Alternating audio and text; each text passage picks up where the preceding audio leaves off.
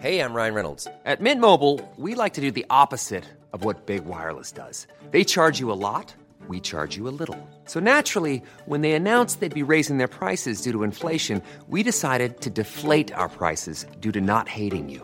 That's right. We're cutting the price of Mint Unlimited from $30 a month to just $15 a month. Give it a try at mintmobile.com slash switch. $45 upfront for three months plus taxes and fees. Promo rate for new customers for limited time. Unlimited more than 40 gigabytes per month. Slows. Full terms at mintmobile.com.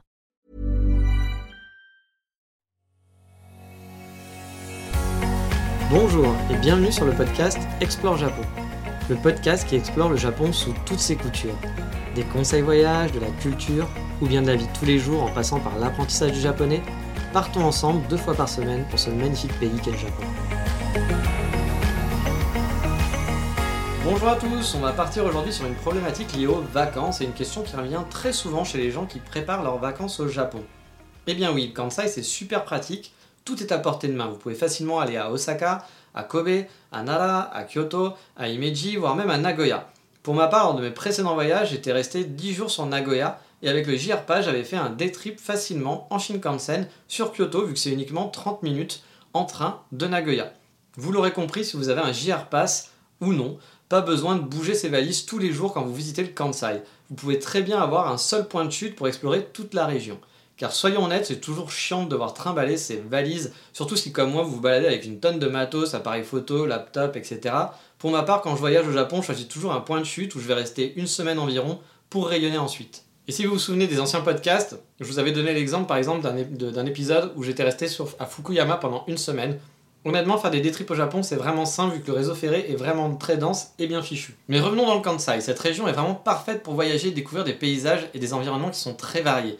Et pour vous prouver que vous n'avez pas besoin de bouger vos valises à droite à gauche, regardons en vitesse et temps de trajet. Par exemple, Kyoto-Nagoya en Shinkansen, je vous l'avais dit, c'est 30 minutes, ou 2 heures même en train local si vous n'avez pas de JR Pass. Kyoto-Osaka, c'est environ 40 minutes en train local, et on va dire qu'en 1 heure porte à porte, vous irez pratiquement n'importe où dans les coins principaux des villes. À vrai dire, il y a même trois lignes différentes qui vont rejoindre Osaka et Kyoto, donc trois compagnies différentes. Vous pouvez vraiment arriver d'à peu près partout. Kyoto-Kobe, c'est un peu moins d'une heure en train local. Osaka-Kobe, c'est 25-30 minutes. Pour aller à Nara de Kyoto, ça va être 50 minutes. Et environ la même chose si vous partez d'Osaka. Osaka-Imeshi, c'est aussi très très proche. Donc en Shinkansen, j'en parle même pas, c'est souvent moins de 10 minutes pour aller quelque part. Vous pouvez aller bien plus loin, certains font des allers-retours dans la journée jusqu'à Hiroshima, c'est faisable. Je le conseille pas forcément, mais c'est faisable. Bref, vous l'aurez compris, on peut tous faire des day trips pas besoin de prévoir des tonnes d'hôtels, surtout que parfois en restant plus longtemps dans un logement, vous pouvez avoir un prix qui va être un peu plus dégressif. Ça peut donc être intéressant de rester deux semaines dans le même lieu plutôt de faire X jours à Kyoto, puis X jours à Osaka, faire une nuit à Nara, etc. etc. Alors tout ça c'est cool, c'est une bonne introduction, mais vous allez me dire, j'ai toujours pas répondu à la question est-ce qu'on dort sur Osaka ou sur Kyoto ou même bien ailleurs? Eh bien la réponse, ça va être simple, ça va dépendre de ce que vous voulez. On va commencer par Kyoto et ses avantages. Kyoto, c'est la ville où vous allez vouloir visiter le plus, je pense. C'est une ville musée, un musée à ciel ouvert où chaque petite rue est vraiment un trésor. Donc sur le papier, rester au plus proche des coins où il y a plus à visiter, ça peut être une bonne idée. Cependant, dormir à Kyoto vous reviendra sûrement beaucoup plus cher qu'à Osaka. Les prix et les offres d'hôtels sont vraiment très différents. Et trouver un Airbnb cheap à Kyoto, c'est comme une quête d'Indiana Jones. Par contre, à Osaka, on peut dormir dans un super appart de 50 mètres carrés tout neuf pour 60 euros la nuit. À Kyoto, ça sera compliqué de trouver un tel rapport qualité-prix. Ensuite, sachez que la vie nocturne à Kyoto, c'est quasiment le néant. Je vis à Kyoto, je peux vous l'assurer. Kyoto est la première ville étudiante du Japon et demandez à n'importe quel étudiant s'il souhaite rester à Kyoto après ses études, sa réponse sera non, on se fait chier à Kyoto. Car oui, le centre-ville est tout petit et quand on se balade à 21h dans les rues de Kyoto, on a parfois l'impression qu'il est 3h du mat tellement il y a peu d'activité dans les rues. Ce n'est vraiment pas une ville pour ceux qui aiment vivre et profiter de la nuit, sauf si voilà, vous aimez vous retrouver tout seul dans des petites ruelles sombres et profiter du Kyoto sans les touristes. Là par contre, ça peut être chouette. Vous pouvez faire des photos et des balades nocturnes qui sont vraiment cool. Mais si la nuit vous voulez aller dans des clubs, rencontrer du monde, etc., bah ça sera pas forcément l'endroit où aller. Ça veut pas dire qu'il n'y a pas de club et il n'y a rien, mais l'offre est pas très conséquente. Puis même la vie nocturne, quand vous baladez dans les rues, bah, c'est très très calme. Si vous voulez voir du monde dans les rues, etc., c'est pas à Kyoto que vous trouverez ça le soir. Et Osaka, bah, c'est l'inverse. Vous allez avoir une grosse offre hôtelière. Vous pouvez trouver de bons endroits pour loger près de la gare ou dans des quartiers assez animés facilement. La vie nocturne à Osaka est très présente. Cependant, il y a des chances que sur les X jours que vous allez rester dans la région du Kansai, vous ne visitiez que 1 ou 2 jours Osaka. Et donc vous allez devoir vous rajouter chaque jour 30 bah, minutes jusqu'à 2 heures aller-retour de trajet. Dernier point intéressant sur Osaka, c'est que la ville est un peu plus centrale pour les détripes. Du coup, Kobe va être plus proche que si vous étiez à Kyoto par exemple. Kobe-Kyoto c'est 1 heure alors que d'Osaka ça va être seulement 30 minutes. Mais après, par exemple, moi je sais que j'aimais bien être à Osaka le soir parce qu'il y a une ambiance qui n'est pas la même, ça bouge un peu plus. Là après, ça va vraiment être par rapport à ce que vous cherchez. Moi je suis pourtant pas clubber et autres, mais j'aimais bien marcher la nuit dans les rues d'Osaka, il y avait du monde, il y a des lumières, ça bouge. Alors que Kyoto, le soir, vraiment, ça peut faire assez ville morte. Bon, si vous êtes vraiment dans le centre, centre de Kyoto, ça va encore, mais dès que vous allez dans des petites rues parallèles, il n'y a plus âme qui vive, c'est mort de chez mort. Après, il y a aussi l'option, vous pouvez très bien aller sur Kobe ou Nara pourquoi pas? Moi j'ai privilégié Kyoto et Osaka car je trouve qu'elles sont un peu plus centrales et donc plus pratiques pour les day. Je n'ai jamais regardé vraiment l'offre hôtelière dans des villes, dans ces villes-là, mais peut-être qu'elles sont plus intéressantes à vous de faire votre petite recherche. Mais bon, ça reste mon podcast, alors autant que je vous donne mon avis personnel et les choix que j'ai fait par le passé. Moi, j'ai toujours logé à Osaka en vacances. Et est-ce que je regrette maintenant que j'habite sur Kyoto? Bah, pas vraiment. Parce que comme je vous le disais, en vacances, bah voilà, Kyoto la nuit c'est vraiment trop calme. Comme je vous le disais, je suis pas un clubber et tout, et ça peut être sympa de passer une nuit sur Kyoto pour se balader dans les petites rues désertes. Mais rester deux semaines sur Kyoto dans les nuits à Kyoto, bah je préfère à Osaka pour le rapport qualité-prix. Si le prix des logements était un petit peu moins cher, peut-être que je réviserais mon jugement. Mais avec les prix pratiqués sur Kyoto, je trouve ça vraiment plus intéressant de loger à Osaka.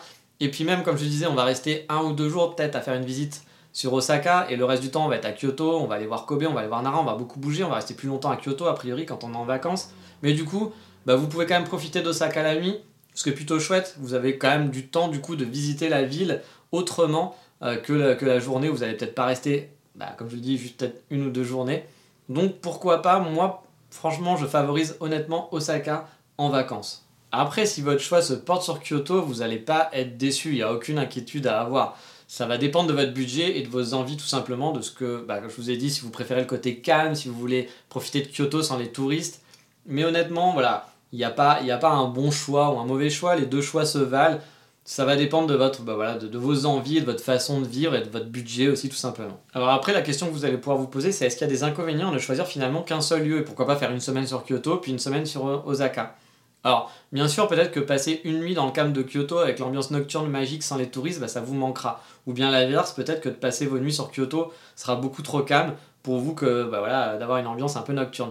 Mais j'ai envie de dire que si vous êtes sur Kyoto ou Osaka, vous pouvez toujours prendre le dernier train vers 23h minuit pour rentrer chez vous et profiter quand même du début de soirée. C'est pour ça qu'au final, je vous conseille de rester à un seul endroit. Vous pourrez toujours profiter de la vie nocturne dans chacune des villes. Si vous voulez voir Kyoto et aller de Kyoto. Kyoto, honnêtement, je vous dis, à partir de 21h dans les rues, vous pouvez aller par exemple dans les quartiers touristiques. 21h, il y aura plus grand monde. Vous pouvez vous faire une petite balade de 21h jusqu'à 23h pendant 2 heures et après prendre, prendre le dernier train et rentrer euh, à votre hôtel tranquillement sur Osaka. Comme ça, vous aurez bah, quand même vécu ce petit Kyoto calme par exemple. Mais bref, vous l'aurez compris, pour moi, le grand gagnant, c'est Osaka. En voyage, j'avais vraiment apprécié dormir là-bas. Je logeais à chaque fois à Kitahama, qui est donc un quartier qui est près de la Grande Rivière. Euh, moi j'aime beaucoup ce quartier parce que aussi ça a 20 minutes à pied des grandes gares, donc la gare Umeda, Hankyu, etc. Donc vous pouvez y aller à pied, vous pouvez aussi prendre un métro, mais bon 20 minutes à pied ça se fait. Euh, vous avez même la Keihan qui va directement sur Kyoto sans les touristes parce que la ligne JR elle est remplie de touristes. Vous n'avez pas l'impression d'être au Japon quand vous prenez la ligne JR entre Kyoto et Osaka. Ça parle anglais, espagnol ou tout ce que vous voulez, français dans la ligne mais pas japonais.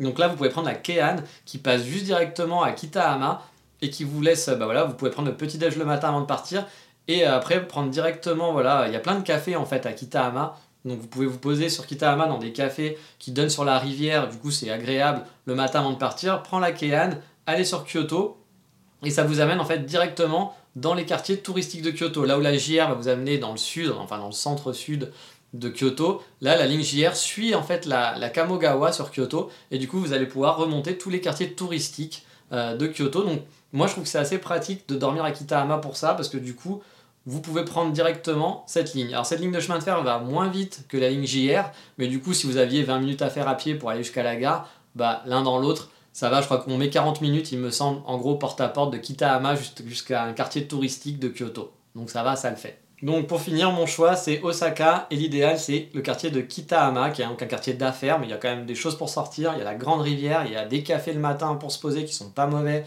qui, ils ont même des terrasses qui donnent sur la rivière, c'est hyper agréable. Vous êtes à côté de la gare si vous devez aller à Kobe ou ailleurs. Si vous devez aller à Kyoto, vous prenez la Keihan si vous n'avez pas votre passe. Et si vous avez le pass, c'est juste 20 minutes à pied pour aller jusqu'à la gare et le chemin en plus est plutôt chouette. Mais voilà, cet épisode d'aujourd'hui est fini et comme d'habitude, il est temps de passer au coup de cœur du moment.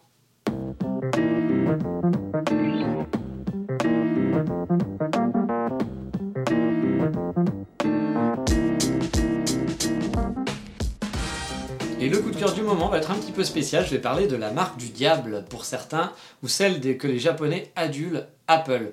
Moi, je ne suis pas dans la guéguerre Apple, Android, Linux, Mac PC, etc. Je m'en branle totalement. Honnêtement, j'achète le produit qui me plaît le plus suivant mes besoins du moment, et mes goûts varient selon les besoins, forcément. J'avais des iPhones et des iPads il y a longtemps, mais détestant iTunes, j'étais parti il y a quelques années. Puis là, je n'ai pas eu le choix, j'ai explosé mon téléphone, je devais acheter un nouveau téléphone au Japon.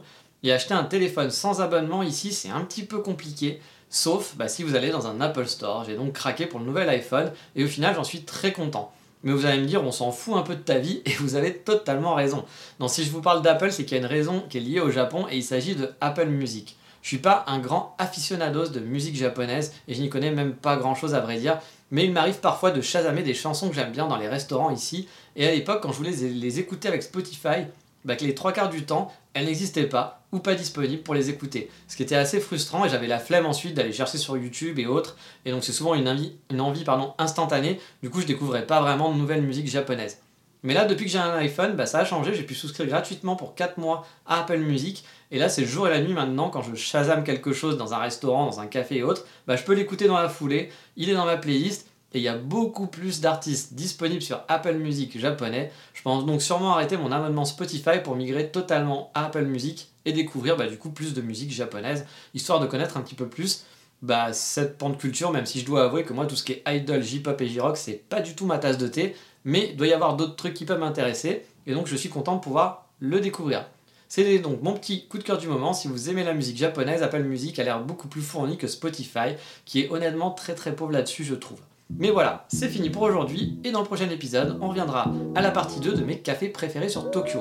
Mais sur ce, je vous dis à bientôt. Mata, ciao, bye bye